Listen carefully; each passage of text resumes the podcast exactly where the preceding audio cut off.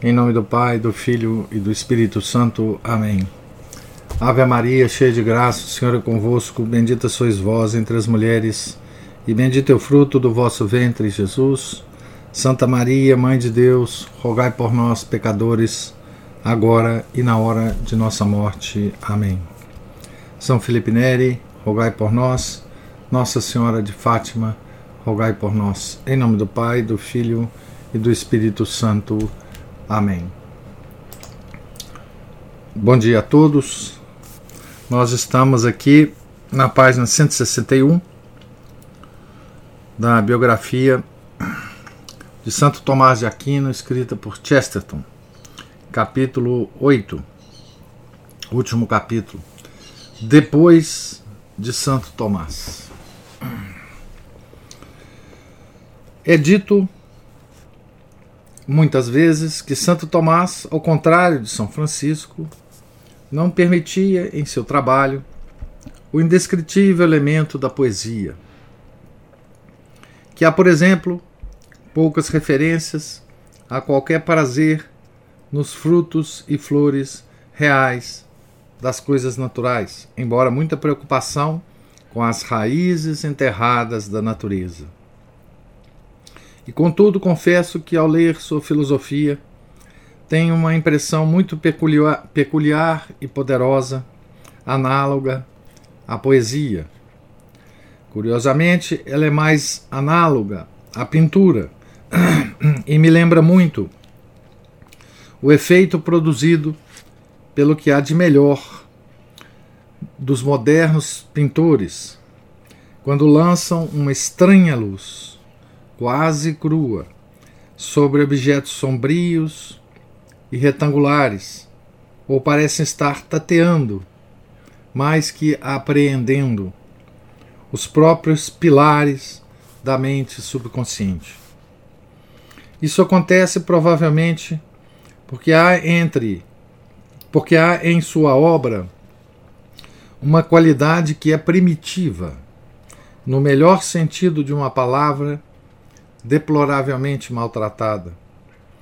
Mas, de todo modo, o prazer não é definitivamente só da razão, mas também da imaginação. Talvez a impressão esteja ligada ao fato de que os pintores tratam de coisas sem palavras. Um artista desenha muito seriamente as grandiosas curvas de um porco porque não está pensando na palavra porco. Não há nenhum pensador como Santo Tomás que pense tão indubitavelmente acerca das coisas sem ser enganado pelas indiretas influências das palavras. Isso é verdade no sentido de que ele não desfruta da vantagem das palavras nem, tão, nem tampouco das suas desvantagens. Aqui ele difere agudamente, por exemplo, de Santo Agostinho, que era, entre outras coisas, um espirituoso. Era também um tipo de poeta da prosa, com um poder sobre as palavras em seus aspectos atmosférico e emocional de modo que os seus livros abundam com belas passagens que se elevam na memória como trechos de música. O Ili in vos seviant, que significa deixai-os enfurecerem-se convosco, ou o clamor inesquecível. Tarde vos amei, ó antiga beleza. É verdade que não há pouco ou nada disso em Santo Tomás, mas se pressentia dos abusos elevados da simples mágica das palavras, ele também estava livre de seu abuso, que pode se tornar simplesmente mórbido e realmente uma magia muito negra, como acontece a meros artistas sentimentalistas e egocêntricos. E é verdade e é, desculpe, é verdadeiramente por meio de algumas tais comparações com intelectuais puramente introspectivos que podemos descobrir um indício acerca da real natureza da coisa que descrevo, ou melhor, falho em descrever. Falo da poesia elementar e primitiva que resplandece de todos os seus pensamentos, principalmente do pensamento onde todo o seu pensamento começa, que é a intensa justeza de seu senso da relação entre a mente e a coisa real fora da mente.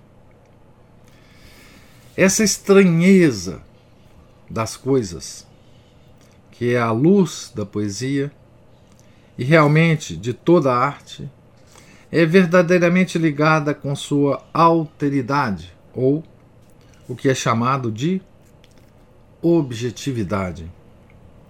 O que é subjetivo deve ser insípido. É exatamente o que é objetivo, que é, desse modo imaginativo, estranho. Nesse grande contemplativo está o exato oposto daquele falso contemplativo. O místico que olha apenas para a sua própria alma. O artista egoísta que se retira do mundo e vive apenas em sua própria mente. Segundo Santo Tomás, a mente age livremente, mas sua liberdade consiste exatamente em descobrir um caminho para a liberdade e a luz do dia, para a realidade e a terra dos viventes. No subjetivista, a pressão do mundo impele a imaginação para o interior. No tomista, a energia da mente impele a imaginação para o exterior, porque as imagens que busca são coisas reais. Todo seu romance e glamour, por assim dizer, está no fato de que elas são coisas reais coisas que não são para ser fitadas do interior da mente. A flor é uma visão porque não é somente uma visão. Ou, se quiserem, é uma visão porque não é um sonho. Isto é, para o poeta, a fonte da estranheza de pedras, árvores e coisas sólidas. São estranhas porque são sólidas aborda o assunto, primeiramente de modo poético, pois realmente é necessário muito mais sutileza técnica para abordá-lo de modo filosófico. Segundo Aquino, o objeto se torna parte da mente. Ou melhor, segundo Aquino, a mente realmente se torna o objeto. Mas, como um comentador diz com perspicácia, ela apenas se torna o objeto, mas não o cria. Em outras palavras, o objeto é o objeto. Pode existir e realmente existe fora da mente ou na ausência da mente. E, portanto, amplia a mente da qual se torna parte. A mente conquista uma nova província, como um imperador. Mas isso porque a mente respondeu à sineta como um servo. A mente abriu portas e janelas, porque a atividade natural de quem está na casa descobrir o que está fora dela. Se a mente é suficiente a si mesma, é insuficiente por si mesma, pois esse alimentar-se de fatos é o si mesmo da mente. Como um órgão, ela tem um objeto que é objetivo. Esse alimentar-se da estranha e substancial carne da realidade.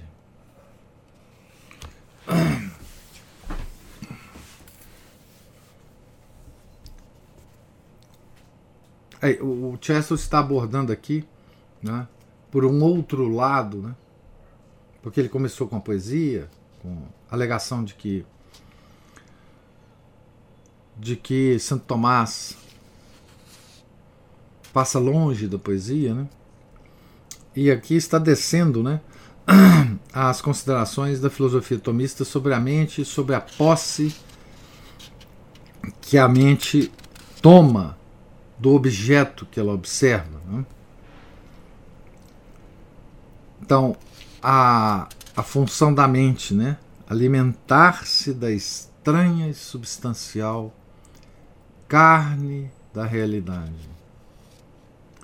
Note como essa visão evita ambas as ciladas, os abismos alternativos da impotência. A mente não é meramente receptiva, no sentido de absorver sensações como um mata-borrão. Esse tipo de suavidade tem sido a base de todo aquele materialismo covarde que concebe o homem como totalmente servil ao ambiente. De outro lado, a mente não é puramente criativa, no sentido de pintar quadros nas janelas e depois tomá-los como uma paisagem exterior. Mas a mente é ativa. E sua atividade consiste em seguir, tanto quanto a vontade se permitir, a luz exterior que realmente brilha sobre paisagens reais. Isso é o que dá a qualidade indefinivelmente viril e mesmo aventurosa a essa visão da vida. Ao contrário daquela visão que afirma que inferências materiais inundam uma mente completamente indefesa, ou que afirma que influências psicológicas brotam e criam uma fantasmagoria inteiramente infundada. Em outras palavras, a essência do senso comum tomista é que duas agências estão operando: a realidade e o reconhecimento da realidade. E seu encontro é um tipo de casamento. É de fato um verdadeiro casamento, porque é frutífero. A única filosofia agora no mundo que é realmente frutífera. Ela produz resultados, precisamente porque é a combinação da aventurosa mente e de um estranho fato. Veja que o Chesterton, para descrever isso tudo, ele está sendo bastante poético. Né? Exatamente ele está sendo exatamente o que ele está discutindo. Né? O senhor Maritain usou uma admirável metáfora em seu livro Teonas, quando disse que o fato externo fertiliza a inteligência interna como a abelha fertiliza a flor. Seja como for, sobre esse casamento, ou o nome que se queira dar a isso, todo o sistema de Tomás, de Santo Tomás é fundado. Sistema filosófico, né? Deus fez o homem tal que ele fosse capaz de ter contato com a realidade. E que nenhum homem separe aquilo que Deus uniu. Então ele está realmente uh, usando fortemente a metáfora de casamento aqui, né?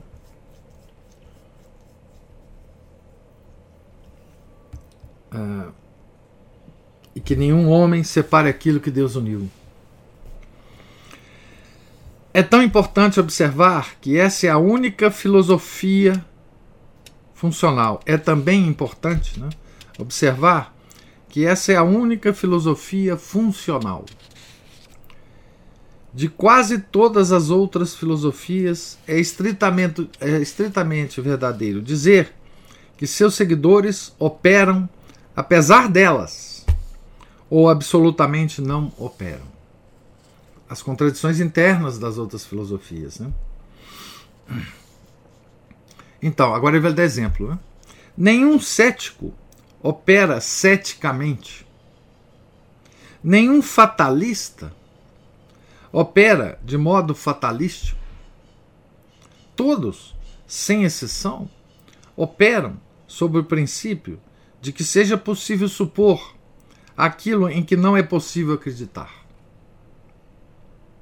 Nenhum materialista que pensa que sua mente foi criada para si, de pó, sangue e hereditariedade, hesita um só momento em ser criativo com a sua mente.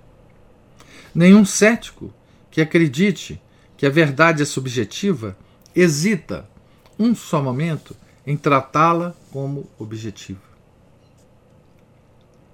Assim, a obra de Santo Tomás tem uma qualidade construtiva ausente em quase todos os sistemas cósmicos posteriores.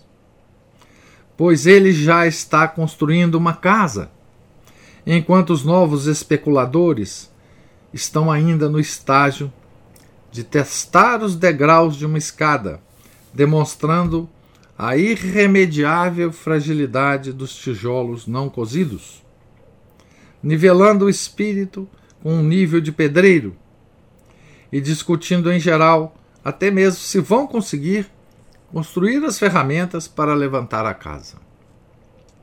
Aquino está muitos éons intelectuais à frente deles, acima e além do senso cronológico comum de dizer que um homem está à frente de seu tempo. Ele está eras à frente de nossa era.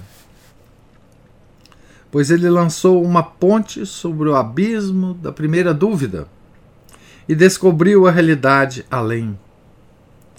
E sobre esta começou a construir. Muitas das modernas filosofias não são filosofias, mas dúvidas filosóficas. Isto é, dúvida acerca da possibilidade de haver qualquer filosofia. Se aceitamos o ato ou o argumento fundamental de Santo Tomás na aceitação da realidade, as deduções ulteriores serão igualmente reais. Serão coisas e não palavras. Ao contrário de Kant, e da maioria dos hegelianos, ele tem uma fé que não é meramente uma dúvida sobre a dúvida. Não é meramente o que é comumente chamada de uma fé sobre a fé. É uma fé sobre os fatos.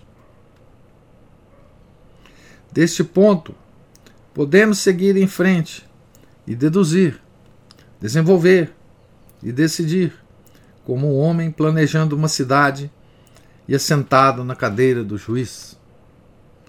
Mas nunca, desde então, nenhum pensador eminente pensou que houvesse qualquer evidência real para alguma coisa, nem mesmo a evidência de seus sentidos, que fosse suficientemente forte para suportar o peso de uma dedução definitiva. De tudo isso, podemos facilmente inferir que este filósofo não tocou simplesmente, simplesmente em coisas sociais, ou mesmo as levou em sua cavalgada para coisas espirituais, embora fosse essa sempre sua direção. Ele se apoderou delas, não apenas as compreendeu, mas as dominou.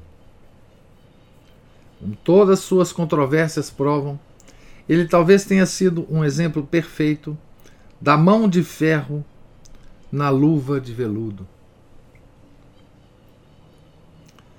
Foi um homem que sempre voltava sua atenção completa a qualquer coisa e parecia reparar até mesmo nas coisas passantes à medida que passavam. Mesmo que era momentâneo, momentâneo era-lhe momentoso. O leitor sente que qualquer pequena questão de hábito econômico ou acidente humano é por um momento quase abrasada pelos raios convergentes de uma lente poderosa. é impossível colocar nestas páginas a milésima parte das decisões acerca de detalhes da vida que podem ser encontradas em sua obra. Seria como reimprimir os registros de decisões de um século inacreditável, de juízes justos e de magistrados sensíveis. O Chester está chamando a atenção de uma coisa muito interessante aqui, que é o seguinte.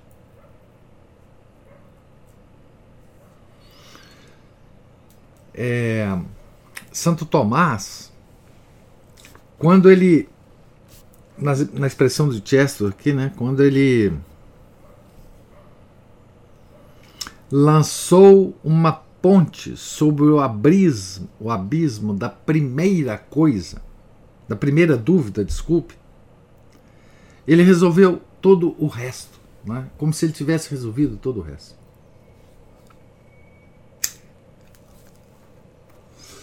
Ele está se referindo aqui né, ao abismo,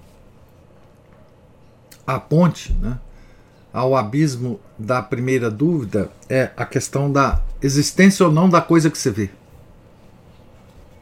Né? Então, ele tomou um caminho de acreditar naquilo que ele estava vendo. E só por isso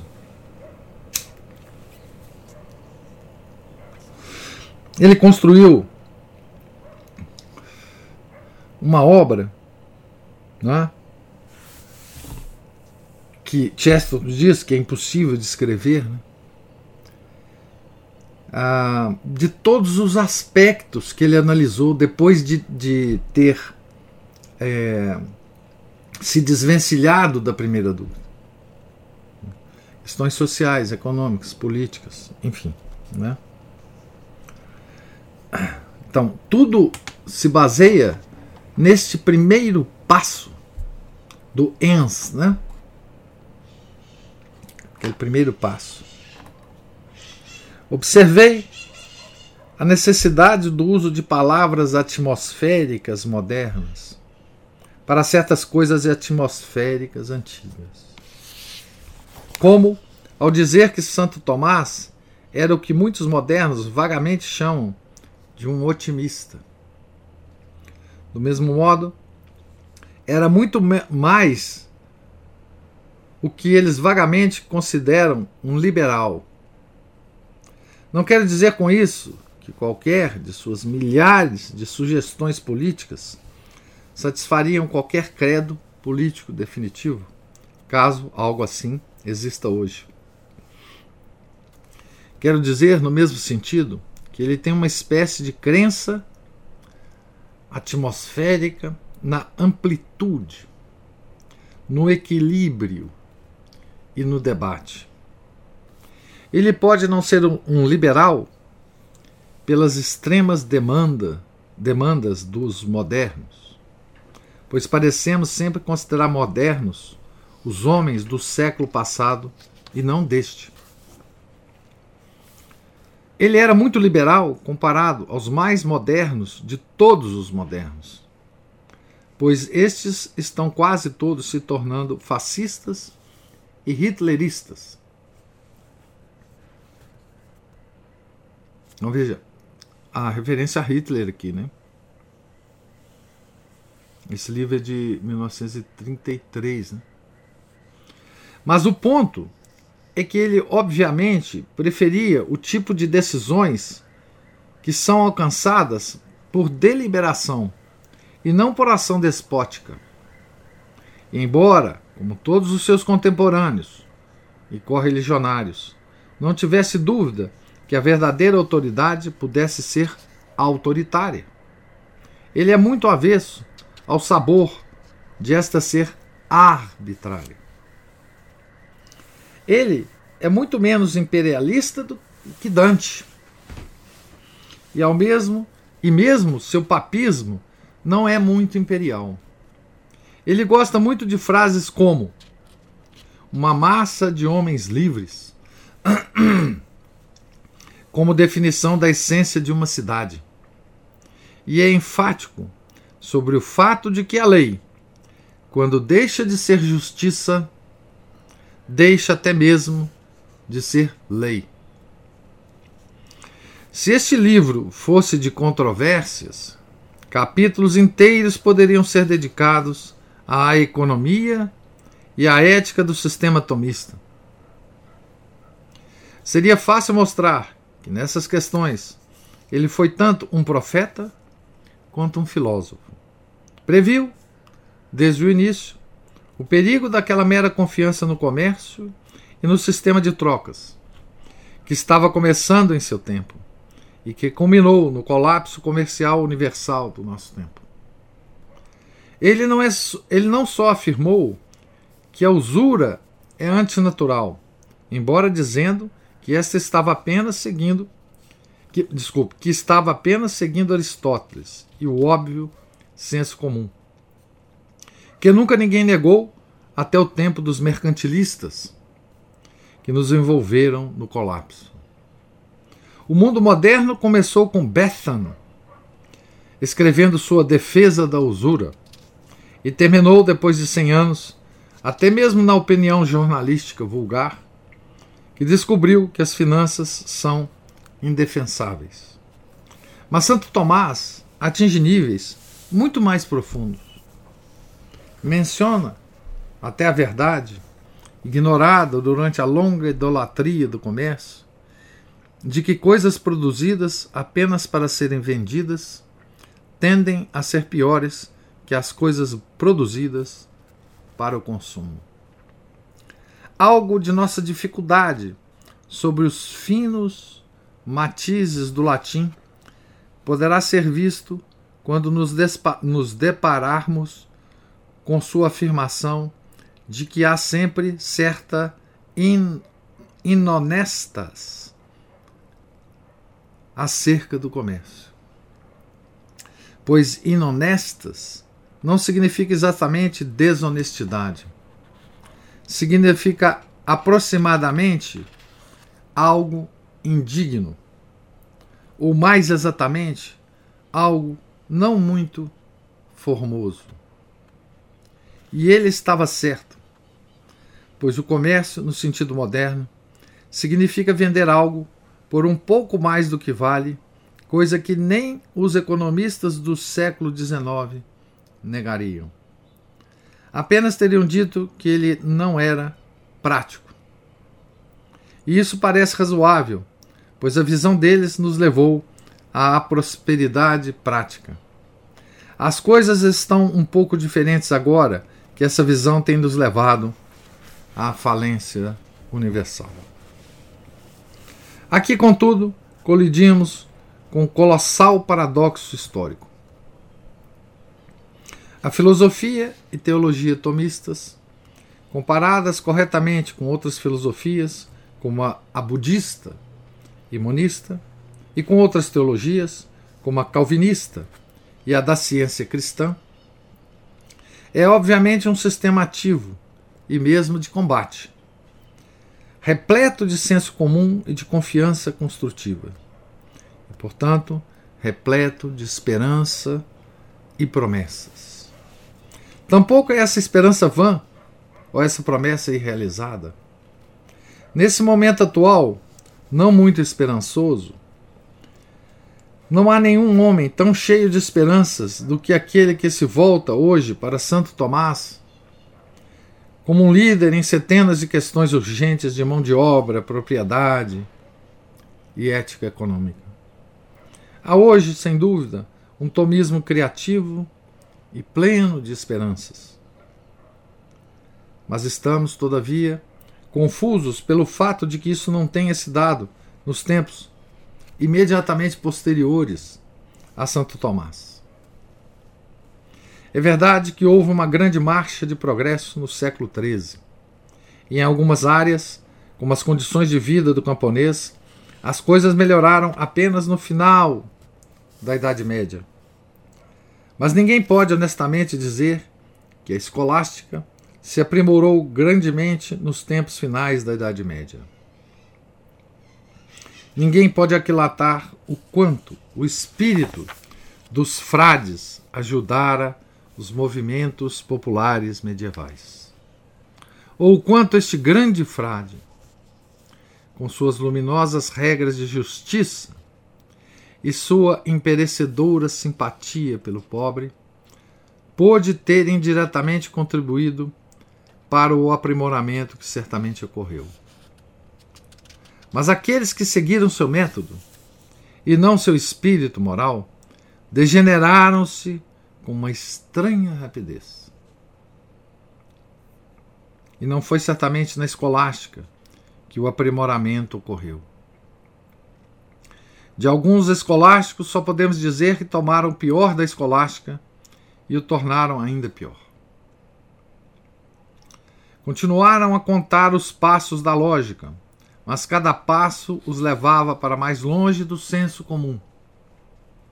Esqueceram que Santo Tomás começara quase como um agnóstico e pareciam decididos a não deixar nada no céu ou no inferno sobre o que, sobre o que alguém poderia ser agnóstico.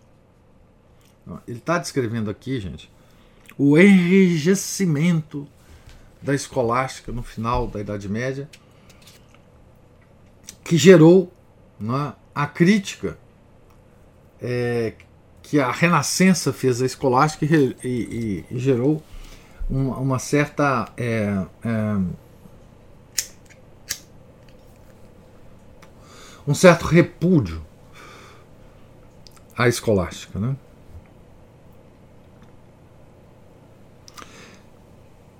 Esqueceram que Santo Tomás começara quase como um agnóstico e pareciam decididos a não deixar nada no céu ou no inferno sobre o que alguém poderia ser agnóstico. Eles eram como raivosos racionalistas que não teriam deixado nenhum mistério na fé. Nos primeiros tempos da escolástica, havia algo que choca o homem moderno como caprichoso e pedante mas, compreendido propriamente, tem um refinado espírito em seu capricho.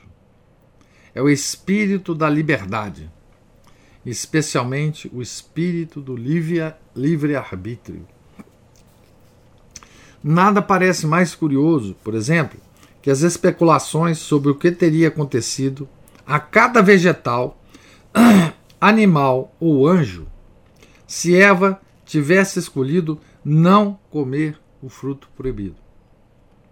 Mas isso estava originalmente repleto do frêmito da escolha e do sentido de que ela poderia ter escolhido o contrário. Foi esse o debate, o detalhado método de detetive seguido sem o frêmito da história original de detetive. O mundo estava sobrecarregado com incontáveis livros, livros que provavam, pela lógica, milhares de coisas que só podem ser conhecidas por Deus. Eles desenvolviam tudo que era realmente estéril na escolástica e nos deixavam tudo que era realmente frutífero no tomismo. Há muitas explicações históricas. Há a peste negra, que quebrou a espinha dorsal da Idade Média. O consequente declínio clerical que tanto fez para provocar a reforma. Mas suspeito que houve também outra causa, que pode ser enunciada apenas dizendo que os fanáticos contemporâneos que mantiveram controvérsias com Aquino fundaram sua própria escola. E esta triunfou. Os inimigos de Santo Tomás de Aquino, contemporâneos dele, né? que triunfaram. E hoje a gente sabe né? de muitas das técnicas que esses inimigos de Santo Tomás usaram. Os agostinianos, realmente limitados, os homens que viam a vida cristã como o caminho estreito. Os homens que não poderiam sequer compreender a grande exultação do dominicano na chama do ser, ou a glória de Deus em todas as suas criaturas, Os homens que continuaram a insistir febrilmente em cada texto e mesmo em cada verdade que parecia pessimista e paralisante. Esses sombrios cristãos não poderiam ser extirpados da cristandade. Persistiram e esperaram pela sua vez.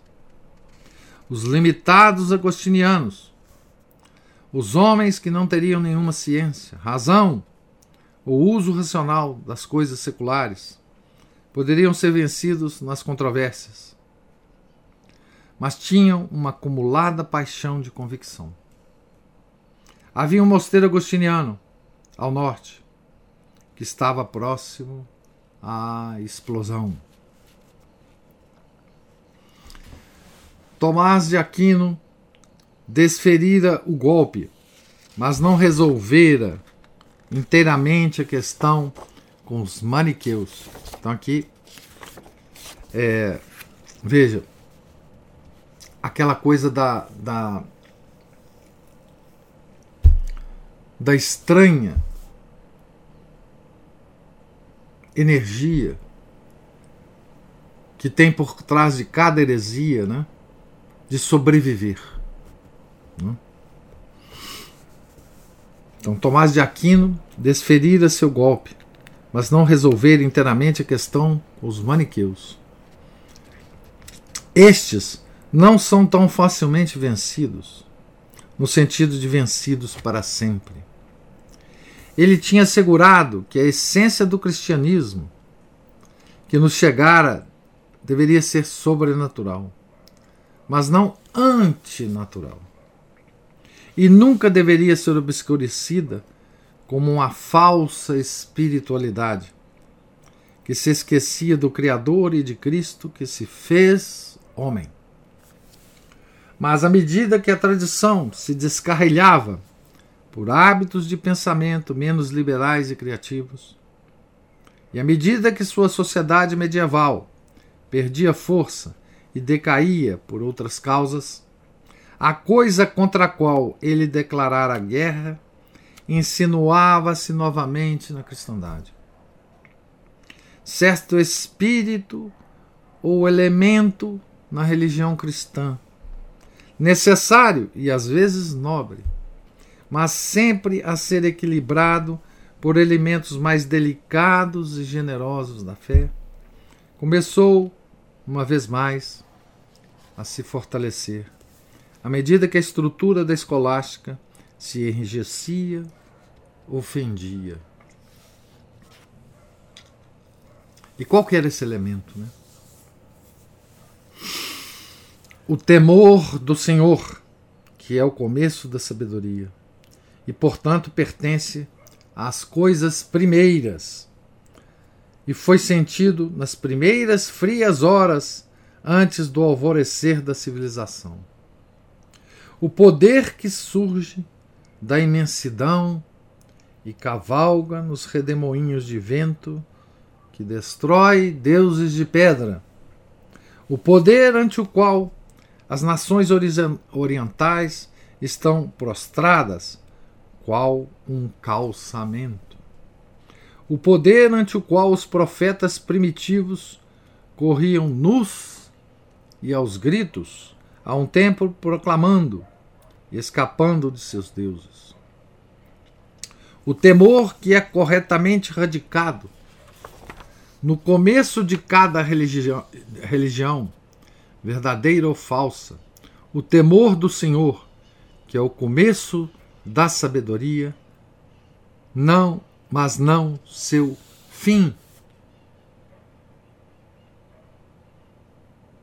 É frequente a observação, que pretende mostrar a indiferença de governantes a revoluções e especialmente a frivolidade daqueles que são chamados de papas pagãos da Renascença em suas atitudes acerca da reforma, que quando o Papa soube dos primeiros movimentos do protestantismo, que começaram na Alemanha, ele apenas disse de improviso: que isso seria uma querela de monges. Todo o Papa estava, obviamente, acostumado com querelas entre ordens monásticas, mas é sempre observado com uma negligência estranha e incomum que ele não conseguiu ver nada além disso nas frases iniciais do grande cisma do século XVI. Todavia, num sentido mais, algo mais recôndito, há alguma coisa a ser dita acerca do que ele tem sido acusado de dizer. Em certo sentido, os cismáticos tinham uma espécie de ancestral espiritual nos tempos medievais. Tal coisa, gente, eu vou, vou pedir para vocês um, um certa paciência para a gente terminar esse capítulo hoje, que senão nós vamos parar numa num ponto aqui muito disruptivo. Tal coisa poderá ser encontrada no que foi dito antes neste livro. E ela foi uma querela de monges. Vimos como o grande nome de Agostinho, um nome nunca mencionado por Aquino sem respeito, embora muitas vezes sem concordância, cobriu uma escola de pensamento agostiniana que persistia por mais tempo na ordem agostiniana. A diferença, como qualquer diferença entre católicos, era apenas uma diferença de ênfase.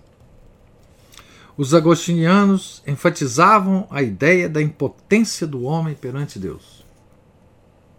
A onisciência de Deus acerca do destino do homem a necessidade do santo temor e da humilhação do orgulho intelectual, mais do que as verdades opostas e correspondentes do livre-arbítrio, da dignidade do homem e do bem nas obras. Veja que essa insistência agostiniana é que vai dar origem à reforma, ao calvinismo, etc. Nisso, em certo sentido, eles conservavam a distinta nota de Santo Agostinho, que mesmo agora é considerado, com relação a isso, o doutor determinístico da Igreja. Mas há ênfases e ênfases. E estava chegando um tempo em que a ênfase em um lado significaria a completa rejeição ao outro. Talvez, afinal, tudo começou como uma querela de monges. Mas o Papa ainda aprenderia o quanto querelante um monge poderia ser. Pois havia um monge particular no mosteiro agostiniano das florestas alemãs, que pode-se considerar tinha um particular e especial talento para a ênfase. Para a ênfase, nada além da ênfase para ênfase com a qualidade de terremoto. Era filho de um cortador de pedra, um homem com uma voz forte e certo volume de personalidade. Taciturno, sincero, decididamente mórbido. E seu nome era Martinho Lutero. Nem Agostinho, nem os agostinianos teriam desejado ver o dia daquela vingança da tradição agostiniana. Mas, num sentido, talvez, a tradição agostiniana foi vingada. Afinal, a vingança surgiu novamente de sua cela no dia da tempestade ruína e clamou numa voz nova e poderosa por uma religião rudimentar e emocional e pela destruição de todas as filosofias. Religião rudimentar e emocional, sentimentalista, né? Tinha um horror e desprezo particular pelas grandes filosofias gregas e da escolástica que fora fundada nessas filosofias. Tinha uma teoria que era a destruição de todas as teorias. De fato, tinha sua própria teologia, que era em si mesma a morte da teologia. O homem nada pode dizer de Deus, nada para Deus, nada sobre Deus, exceto um clamor quase inarticulado por misericórdia e por auxílio sobrenatural de Cristo, no mundo em que todas as coisas naturais são inúteis. Aqui o maniqueísmo, né? É, por isso que o Chesto começa a descrição dizendo que o maniqueísmo nunca tinha morrido. Né? Um desprezo pelas coisas naturais, né? Tá certo? As coisas naturais são inúteis.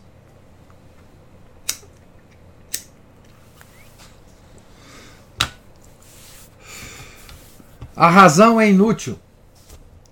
A vontade é inútil. O homem não pode mover a si mesmo um centímetro, tal como uma pedra. O homem não pode confiar no que vai à sua mente, tal como nabo. Nada permanece na terra e no céu, exceto o nome de Cristo elevado naquela solitária imprecação. Horrível como o grito de uma fera em sofrimento.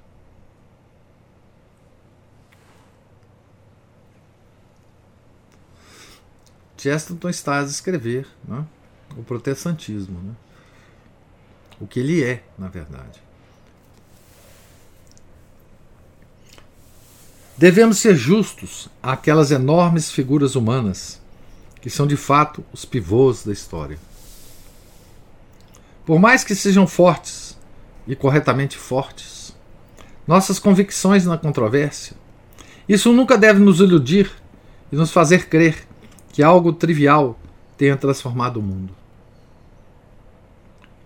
Assim foi com aquele grande monge agostiniano que vingou todos os ascetas agostinianos da Idade Média, cuja figura ampla e volumosa foi grande o suficiente para bloquear por quatro séculos a, distância, a distante montanha humana de Aquino. Não é, como os modernos se comprazem dizer, uma questão de teologia. A teologia protestante de Martim Lutero foi uma coisa que nenhum protestante moderno morreria por ela. Ou se a frase parece muito frívola, nenhum deles estaria especialmente ansioso para tocá-la com uma vara bem comprida. Aquele protestantismo era pessimismo. Não era nada além de pura insistência na desesperança em todas as virtudes humanas como tentativas de escapar do inferno. Aquele luteranismo é atualmente muito, muito irreal. Mas Lutero não era irreal. Ele foi um daqueles grandes bárbaros primitivos, a quem é dado a chance de mudar o mundo. Comparar, em qualquer sentido filosófico, essas duas figuras que se evolumam tão alto na história seria certamente fútil e até injusto. Num grande mapa, como a mente de Aquino, a mente de Lutero seria quase invisível. Mas não é completamente falso dizer, como tantos jornalistas têm dito, sem se preocuparem se é verdade ou não, que Lutero inaugurou uma época e deu início ao mundo moderno. Ele foi o primeiro homem que usou conscientemente sua consciência, ou o que foi mais tarde chamado de sua personalidade. Ele tinha realmente uma personalidade por demais forte. Aquino tinha uma personalidade ainda mais forte. Tinha uma presença massiva e magnética. Tinha um intelecto que poderia agir com, como um enorme sistema de artilharia espalhado por todo o mundo. Tinha uma presença de espírito instantânea nos debates, que por si só merece o nome de espirituosidade. Mas nunca lhe ocorreu usar algo exceto sua espirituosidade, em defesa de uma verdade distinta dele mesmo. Nunca ocorreu a Aquino usar Aquino como uma arma. Não há um traço sequer de ele jamais usar suas vantagens pessoais, de nascimento, de corpo, de mente ou de criação, num debate com alguém. Em resumo, ele pertencia a uma época de inconsciência intelectual, a uma época de inocência intelectual, que era muito intelectual. Ora, Lutero iniciou o temperamento moderno de depender de coisas não meramente intelectuais. Não é uma questão de elogio ou acusação. Pouco importa se dizemos que ele tinha uma forte personalidade ou que tinha algo de valentão. Quando citava um texto das Escrituras, isso ele fazia sempre, gente. Lutero era genial nisso aqui que o, o Chesterton vai dizer, né? Quando citava um texto das Escrituras, inserindo uma palavra que não está lá, ele se contentava em berrar para todos os interlocutores. Diga-lhes que Dr. Martinho Lutero assim o quer. Isso é o que se chama personalidade hoje. Depois disso, foi chamado de propaganda e talento comercial. Mas agora estamos discutindo vantagens e desvantagens. É justo dizer desse grande pessimista agostiniano que ele não somente triunfou, finalmente, sobre o anjo da escolástica, mas que o fez num sentido muito real de construir o mundo moderno. Ele destruiu a razão e a substituiu por sugestão. Veja que o Chesterton, aqui, ele está fazendo uma análise de como as coisas modernas surgiu de Lutero, né? a propaganda. Né? Ele podia ter dito né?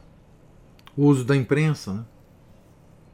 Ah, na época de Lutero, ah, ele usava quase todas as, as máquinas de imprimir da Alemanha para imprimir os seus livros, os seus panfletos, né?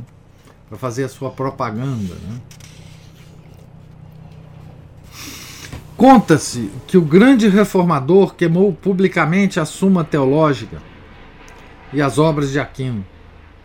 E com a fogueira de tais livros, este livro pode bem chegar ao fim. Dizem que é difícil queimar um livro, e deve ter sido excessivamente difícil queimar tal montanha de livros com os quais o dominicano participara das controvérsias da cristandade. De todo modo, há algo de macabro e apocalíptico na ideia de tal destruição quando consideramos a complexidade compacta de todo aquele levantamento enciclopédico de coisas sociais, morais, teológicas. Todas as definições compactadas rigidamente, que excluíam tantos erros e extremos. Todos os julgamentos amplos e equilibrados sobre o choque de lealdades e a escolha dos males. Todas as especulações liberais sobre os limites do governo ou as condições apropriadas da justiça. Todas as distinções entre o uso e abuso da propriedade privada. Todas as regras e exceções acerca do grande mal da guerra. Todas as concessões à fraqueza humana e todas as provisões para a saúde humana. Toda essa massa de humanismo medieval enrugava-se e se enroscava em fumaça ante os olhos de seu inimigo. E aquele grande e ardente camponês se regozijava misteriosamente, porque o dia do intelecto chegou ao fim. Sentença por sentença, a coisa queimou. Silogismo por silogismo. E as máximas douradas se tornaram chamas douradas naquela glória final e moribunda de tudo que um dia foi a grande sabedoria dos gregos. A grande central síntese da história, que teria ligado o antigo ao moderno, elevou-se em fumaça e por metade do mundo foi esquecida como um vapor. Por um tempo, parecia que a destruição era final. Isso ainda, isso é ainda expresso no surpreendente fato de que no norte, homens modernos conseguem ainda escrever histórias da filosofia em que a filosofia termina com o último dos pequenos sofistas da Grécia e de Roma. E nunca se ouviu falar dela até o surgimento de filósofos de terceira categoria, como Francis Bacon. E todavia, este pequeno livro, que provavelmente não fará nada mais que, ou terá muito pouco valor, além de ser pelo menos um testemunho do fato de que a maré virou uma vez mais. Quatro séculos se passaram. E este livro, espero e fico feliz em dizer creio, provavelmente estará perdido ou esquecido na inundação de melhores livros sobre Santo Tomás de Aquino que estão, no momento, jorrando de cada gráfica da Europa e mesmo da Inglaterra e da América. Comparado a outros livros, este é obviamente uma produção muito pequena e amadorística. Mas não se destina provavelmente à fogueira, como se fosse jogado lá. Não deixaria nem mesmo uma greta discernível na massa de novas e magnificentes obras que são hoje diariamente dedicadas à filosofia perenes, à filosofia eterna. Bom, é, Chesterton, nesse capítulo final, né, ele nos descreve o grande bloqueio que a obra de Santo Tomás teve a partir do, do, do bárbaro Lutero, né? agostiniano. Né? É, Lutero vingou né? os agostinianos contra Tomás de Aquino e com isso transformou o mundo. Né? Mas quem bloqueou, de fato, Tomás de Aquino foi a igreja. Precisamos é, confessar isso, né? Depois do Concílio de Trento, né, nos séculos posteriores, né, a própria igreja começou a se afastar de Santo Tomás de Aquino. Não os papas, mas os seminários. Né? Os seminários foram invadidos por uma por uma brisa congelante né, de Lutero e Calvino né? ao ponto de se criar né? uma, uma heresia calvinista dentro da igreja, né? os jansenistas. Né? Então, é, a, essa influência de Lutero né, é que transformou. Né? Veja que a obra de Santo Tomás de Aquino ela não foi esquecida por uma controvérsia, né, por argumentos. Né? ela foi esquecida por propaganda.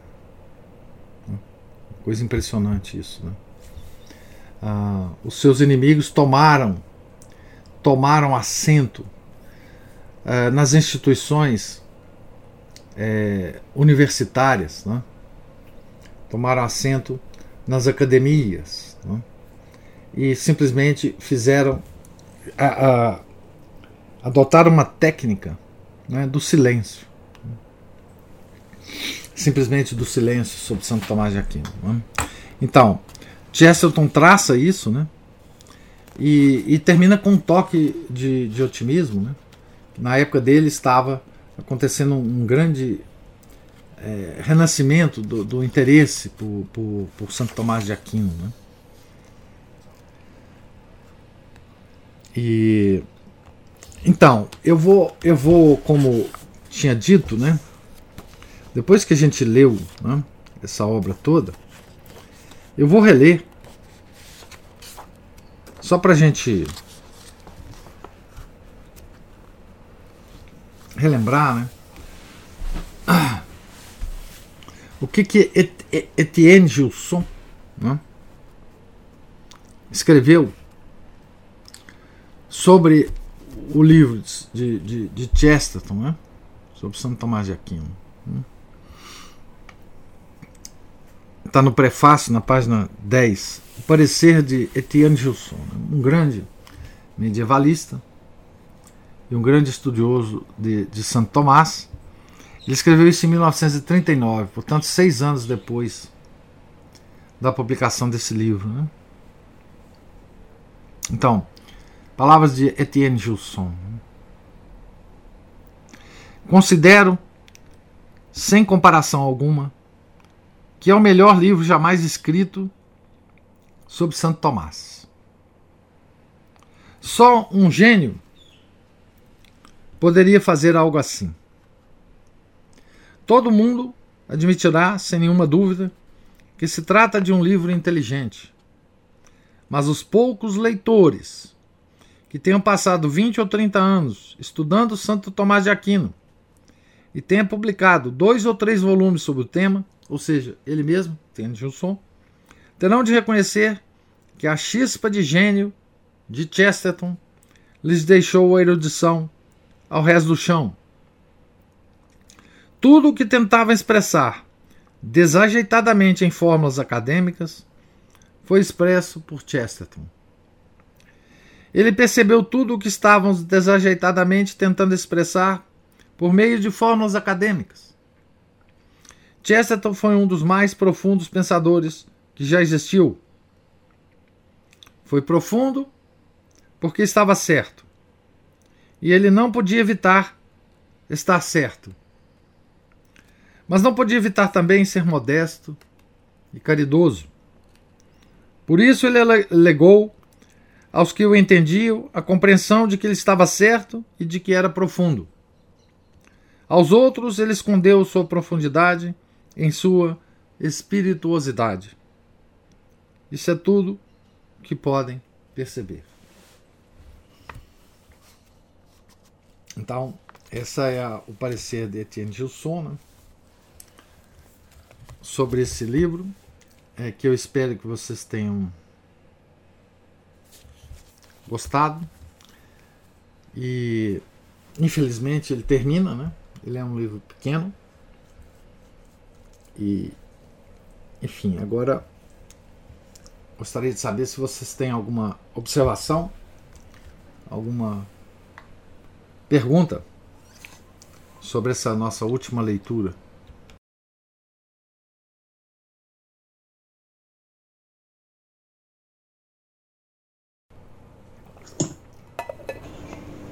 Só pensando aqui, professor, é, como eu gostaria de ser mais inteligente para entender é, Santo Tomás, né?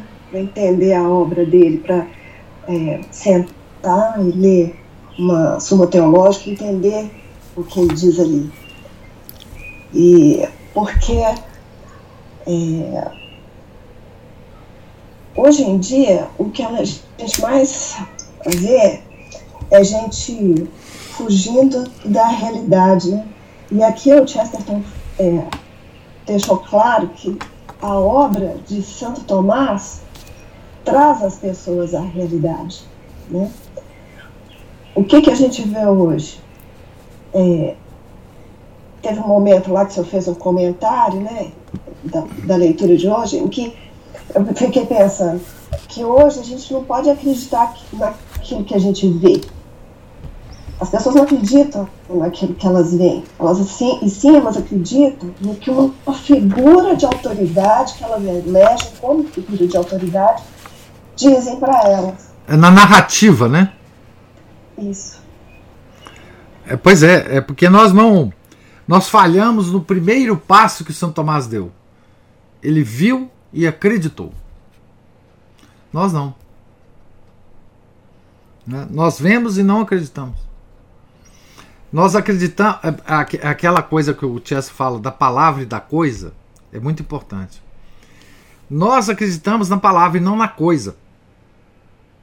Nós temos que tratar as coisas reais como coisas e não como palavras. Só assim a gente foge da narrativa, né? Então, assim. É... Hoje nós estamos envolvidos com palavras e não com coisas.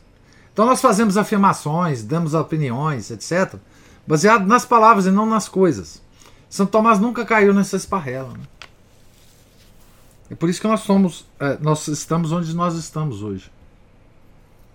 É, sem dúvida nenhuma.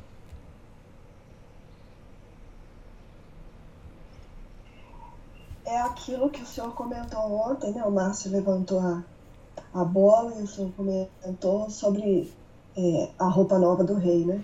Isso. Tá todo mundo vendo que o rei tá nu. É. Mas se alguém vier e falar, não, olha que roupa bonita, você acredita no que o outro. Não, e você vai elogiar a roupa também. Isso. E, e isso é a maior fonte de. Esse, essa, essa fuga da, da realidade, é, esse deixar de acreditar no que está vendo, para acreditar no que. nas narrativas, uma fonte de, de doença mental. É. Isso me lembra a, a, a, a, arte moderna, né? Quando você vê um, um, negócio de arte moderna, uma exposição, uma. Como é que eles chamam isso? Uma montagem? Não é montagem, não, uma. Ah, sei lá como é que eles chamam isso. Instalação. Instalação. Você fala assim, gente, isso aqui não é nada. Isso não vale nada. Aí vem um cara te explicar. Aí, quando, é, é, quando a, a, a gosma da, da, da, narrativa desse cara entra na sua cabeça, é, aí você tá trocando tudo que você tá vendo, que são coisas, pelas palavras do cara. E se você cair nessa esparrela, aí você já está fora da realidade. Né? É, é, o que acontece com a arte moderna. Né? Com a, a grande parte da, da crítica de arte, de literatura moderna, é, também é assim, né? Você pega um livro, você lê o livro, você entende o livro, você tem as suas críticas, os seus, elogios, etc. Aí vem um crítico, no seu, seu ouvido, você fala, vai, mas esse não é o livro que eu li, não. Você fala, vai, será que eu não li direito? Aí você começa a pensar assim, não, o crítico é muito inteligente, um cara intelectual, eu é que sou realmente um idiota mesmo, não percebi essas coisas e tal. É assim que a narrativa pega as pessoas. Você troca as palavras pelas coisas. E você raciocina através das palavras. Por isso que ele fala, né? É, no início do capítulo, que o, Santo Tomás ele raciocinava com as coisas e não com as palavras. Claro que ele usava as palavras para para para explicar o que, que ele tá, qual que é a operação mental que ele estava fazendo, mas ele não se prendia à magia negra, né? Ele, até o Chester fala, né? Magia negra das palavras, né? Porque toda essa o, o todo o, o, o, mundo moderno foi, constru, foi construído com essa magia negra, né? Das palavras. É, mas isso porque nós nós falhamos no primeiro passo que São Tomás deu. Né? É, de acreditar no que a gente está vendo. Né? Hoje é, é, um prato cheio para a gente falar sobre isso. Né? Porque as coisas que estão acontecendo no mundo são tão absurdas que você, com seus próprios olhos, pode ver. E você também vê as narrativas sobre os fatos. É uma coisa absolutamente extraordinária. Né? como laboratório de, de aprendizado para nós, é trágico, né? É claro que é trágico demais, mas como laboratório de percepção, e se você tem a, a digamos assim, essa visão tomista, é um laboratório de como que o homem consegue se enlouquecer, né? uh, enlouquecer a si mesmo, né? é justamente por causa disso. Né? E isso não precisa ir longe, né? Qualquer qualquer contato que a gente tenha com parentes, com amigos. A gente vê o efeito da narrativa sobre a cabeça das pessoas. Ou seja, as pessoas elas não estão mais vendo a realidade. Né? Então elas, elas só, só ficam na, na narrativa. Né? Porque se você dá um passo atrás, por que, que, por que, que certas pessoas, mesmo hoje, se, se sobressaem por fazer análises e previsões que acontecem? Você fala, poxa, mesmo, há quatro anos eu vi um cara falando exatamente o que ia acontecer. Por que, que esse cara, há quatro anos, teve essa possibilidade? Porque ele estava raciocinando com coisas e não com palavras. Não é? é e a, todo mundo que se é que se que foge à narrativa e começa a raciocinar com coisas, ele vê acontecimentos e, e vê desdobramentos de acontecimentos para o futuro que parece. O cara parece profeta. Né? O cara parece profeta. Em todas as áreas. Nas áreas sociais, políticas, etc, etc, etc. E quem está envolvido com a narrativa não vê uma, um metro na frente do nariz. Né? Porque é, é, a narrativa ela, ela é uma fuga da realidade. Né? E aí nós temos todas as filosofias posteriores para embasar essa metafísica dessa magia negra né, que nós estamos envolvidos. É uma, é uma tragédia. E professor, as pessoas não veem e não querem ver. Então, assim, porque se a gente vai, se a gente conta um, um, pedacinho da história, pelo amor de Deus, não me fala isso não. É. Eu já, eu já ouvi, teve uma, uma amiga minha me disse uma vez, como que você aguenta viver sabendo essas coisas que você sabe? É. E olha que eu não sei nada, né? É. Mas assim, um pouquinho de coisa que eu, que eu fui conversar com ela, como que você dá conta? É porque elas preferem. É, é porque, na verdade, as narrativas são sedativas, calmantes. Porque é claro que ele deve, tem que ser calmantes e, e, e sedativas, porque as narrativas são todas para dominar a sua mente. Então você tem que acalmar o cara. Né? Para você fazer qualquer intervenção.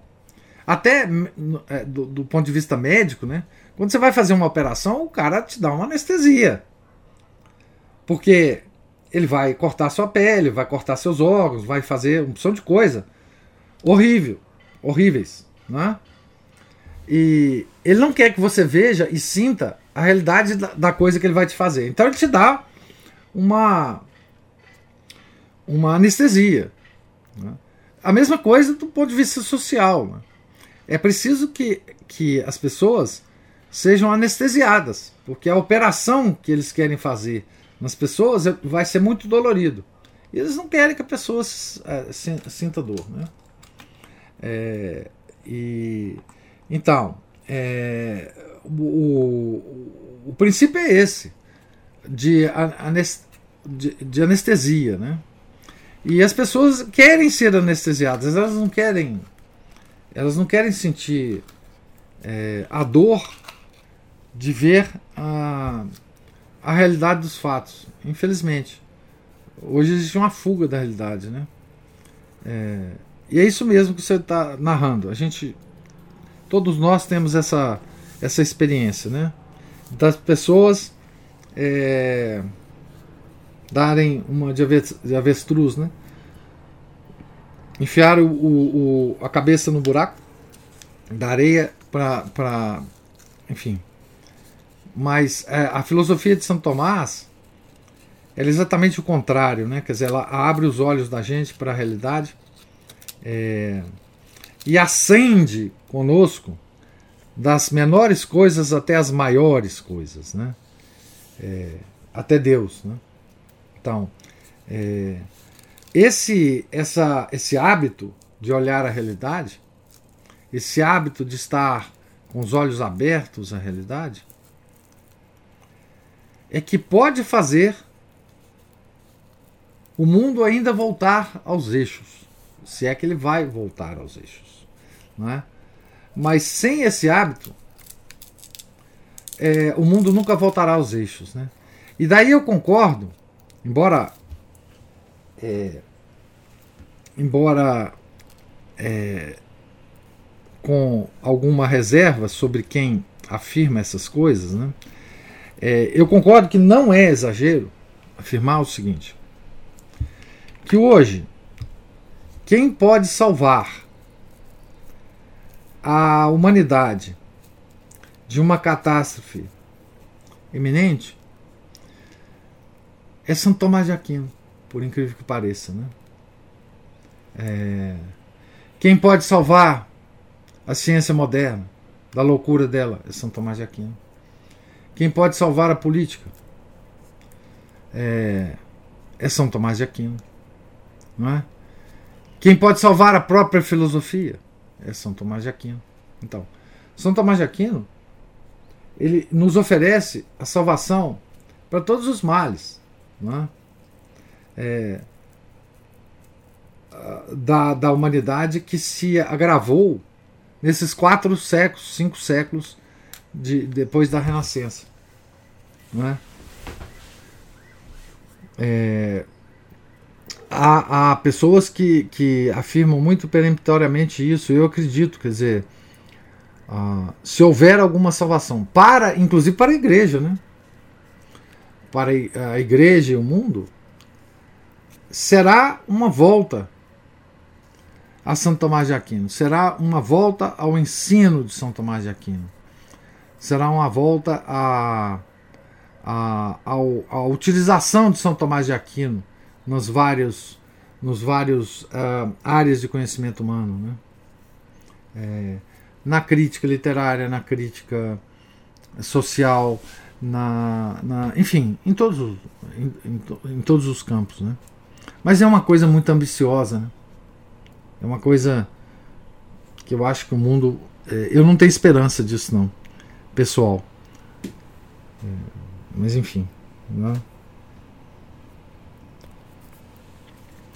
É, mais alguma observação? Então, é, eu vou quero agradecer a vocês pela oportunidade de reler esse livro e de comentá-lo, né? que sempre a gente sempre descobre luzes, né? diferentes é, em obras assim tão importantes, né? E eu quero dizer o seguinte, que amanhã é, amanhã é quarta-feira, isso. Amanhã nós já vamos começar, porque eu quero tentar acabar a próxima leitura nossa,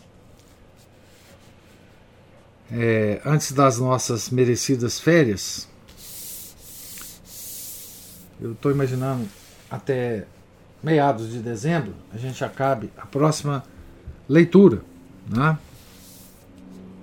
que está relacionada de alguma forma a Santo Tomás de Aquino, alguma, de alguma forma não, muito relacionada a Santo Tomás de Aquino, que é a biografia é, de São Domingos, né? que é o fundador da ordem, o pai espiritual é, de São Tomás de Aquino. Né? É, eu queria. É, bom, amanhã eu faço as observações sobre, esse, sobre essa obra, que é uma obra escrita por, pelo pela pessoa que ah, esteve envolvida diretamente na, na refundação, digamos assim, da ordem dos dominicanos é, na França depois da Revolução Francesa, depois de quase 100 anos da Revolução Francesa, que ela foi dizimada e esse padre é, participou da refundação da Ordem dos Dominicanos, na França e no mundo.